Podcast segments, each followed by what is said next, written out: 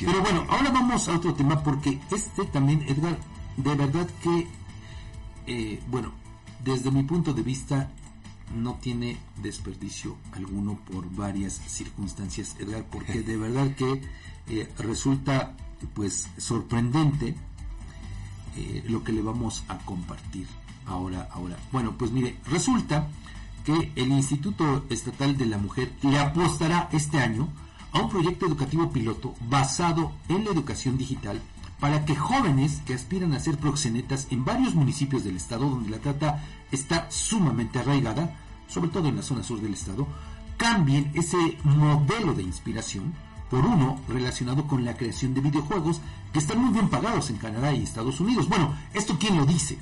Lo dice la directora del IEM, Nidia Cano Rodríguez, quien desveló que eh, en el acuerdo de presupuestación de este año logró que su gobernadora incluyera este proyecto muy especial. Bueno, explicó que tras platicar con maestros de Teolocholco, uno de los municipios de la zona sur donde pues se presenta también este problema, surgió la duda de cómo inspirar a un joven que dice lleva de 300 a 400 pesos diarios en efectivo a sus escuelas para gastar, ¿no? Desde luego, a que pueda cambiar para que no aspiren a ser proxenetas. Y entonces, bueno, ella se preguntó, ¿cómo puedes inspirarlos si tienen acceso a carros tuneados, tienen acceso a PlayStation, a pantallas gigantes, y tú les quieres venir a decir que tomen una carrera tradicional como contaduría o como médicos? Entonces dijo que ya tuvo esa idea porque, bueno, pues hay que recordar que esta mujer eh, pues es empresaria y desarrolló esta plataforma de, de servicio de taxi, eh, una plataforma digital. Bueno, por eso es que ella tuvo esa genial idea de que ahora, pues a través, le digo, de estas escuelas eh, digitales, de educación digital, pues se pueda, se intente cambiar la mentalidad, las aspiraciones de estos jóvenes para pues que se dediquen a otra cosa y no precisamente al proxenetismo. Bueno, desde su óptica, apuntó que encuentra a muchos eh, jóvenes que han desarrollado códigos de videojuegos desde los 14 años de edad y que empiezan así en estas escuelas donde dice su remuneración económica es impactante, incluso pueden trabajar aquí y por el Tratado de Libre Comercio, bueno, ahora tiene otro nombre, ¿no? Pero bueno, pues ella lo dice así. Tienen trabajo, eh, trabajos de Estados Unidos y dice también que a veces es desesperante escuchar a jóvenes decir que no serán campesinos o contadores porque eh, ¿cuándo crees que voy a tener una economía activa tan fuerte como la podría hacer la trata?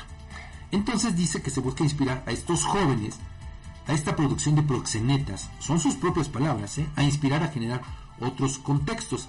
Y bueno, la directora del Instituto Estatal de la Mujer aceptó que si bien el problema de la trata es mundial y que en Tlaxcala sí hay un modelo de inspiración para hacer padrotes, el hecho de que estos jóvenes tengan acceso a la educación digital y a proyectos muy inspiradores por los videojuegos, se pueda generar otro contexto y ver si logramos con dos o tres chicos, así lo dice ella, que puedan cambiar este contexto o tener otro modelo de inspiración. Sin embargo, fíjese, la funcionaria dejó entrever que no está tan segura de los resultados que pueda dar este proyecto piloto, del cual, por cierto, ni siquiera dio datos del presupuesto asignado, y aceptó que, pues, espera tener certezas, espera no equivocarse y espera tener un poco de éxito para inspirar a estos niños a dedicarse a otras cosas que pueden ser más fructíferas. Y es que, ¿sabe qué?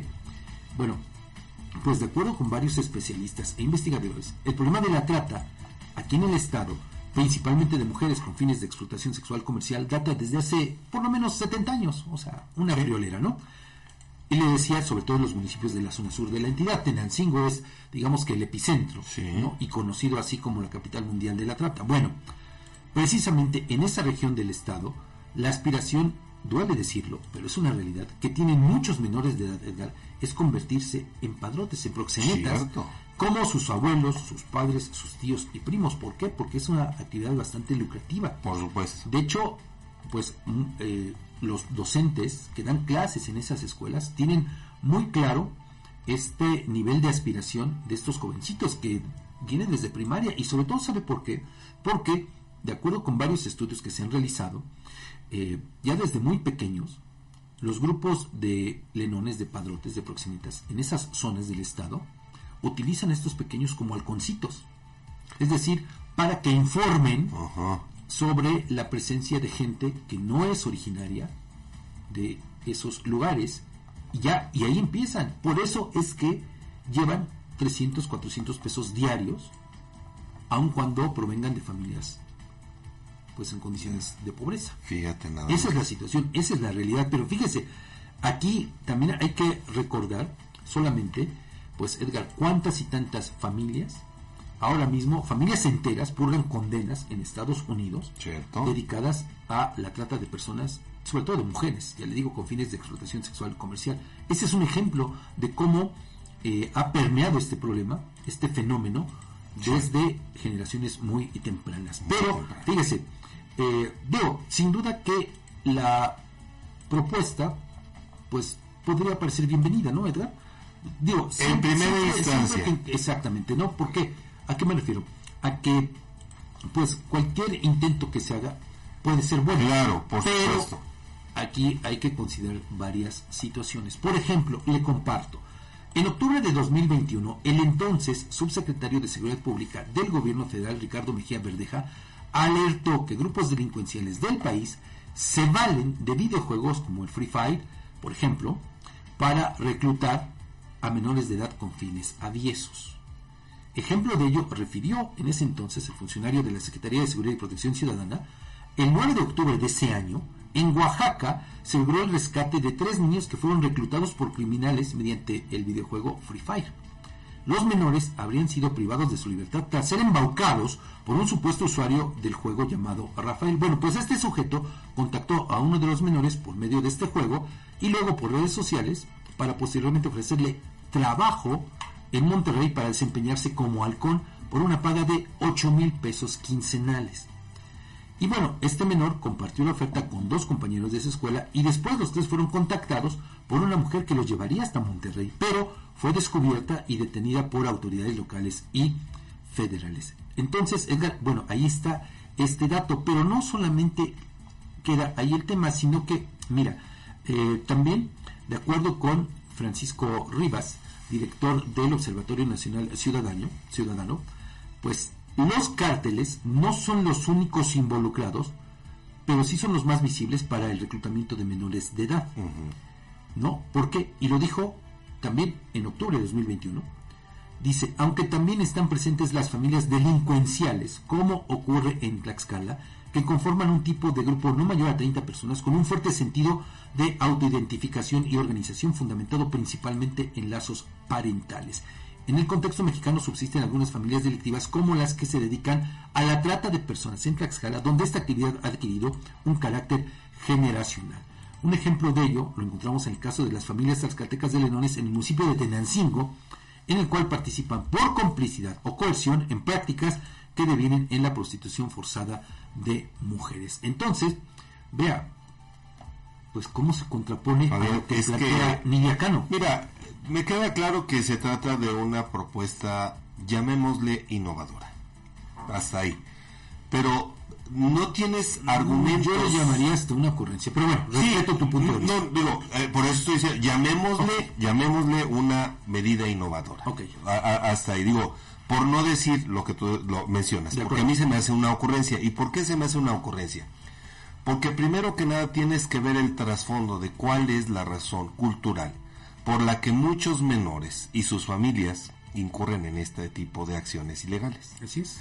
De otra manera, bien lo decías a propósito de esta declaración del funcionario federal, de otra manera, por los, los jóvenes quienes ah, tomen este curso, taller, capacitación, lo que quieras, pues al final de cuentas van a contar con herramientas para que más adelante utilicen el videojuego para fomentar otras Bueno, actividades. pero, pero es que no solamente eso, Edgar. Fíjate, el, los digo, si bien se trata de un proyecto piloto, Sí. pero fíjate, eh, Edgar, es triste decirlo, pero es real.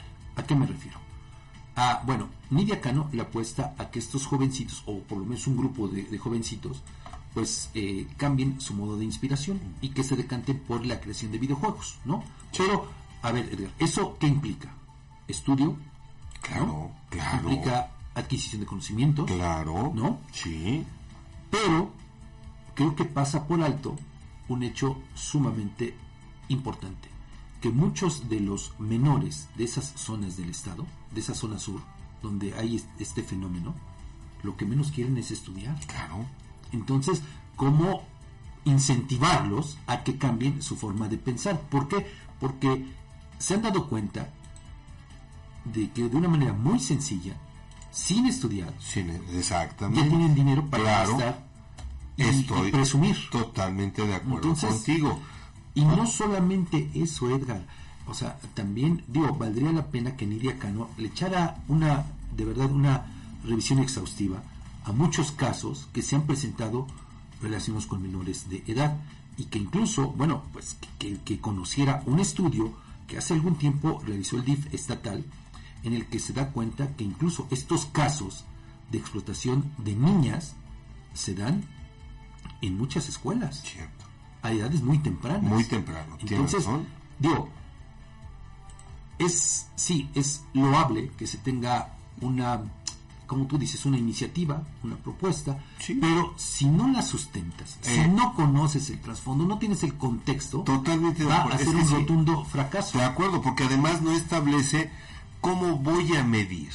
Primero, cuántos niños o, o- o- o cuántos jóvenes pueden estar en esta situación. Aparte, mira, Edgar, yo he tenido la oportunidad de platicar con algunos maestros, obviamente en condiciones de anonimato por los riesgos que esto Claro. implica, pero ellos me lo han dicho. O sea, vienen los chavitos aquí, chavitos de incluso de primaria, Sí. y dice que vienen porque, bueno, pues los obligan sus papás a venir, pero realmente ellos no, no vienen a estudiar, no vienen a aprender. Al contrario, vienen a, a, si usted lo permite la expresión, a contaminar a otros, ¿no? Para que se dediquen a estas actividades. Ya. Esa es Sí. una realidad, Edgar. Sí, sí, sí. Y, y, bueno, le digo, son testimonios de los propios maestros. Y conforme van avanzando en la secundaria, pues se, se, eh, enfrentan todavía a problemas más severos, más graves, ¿no? Pero bueno, digo, ahí está, y como siempre decimos, Edgar, pues la opinión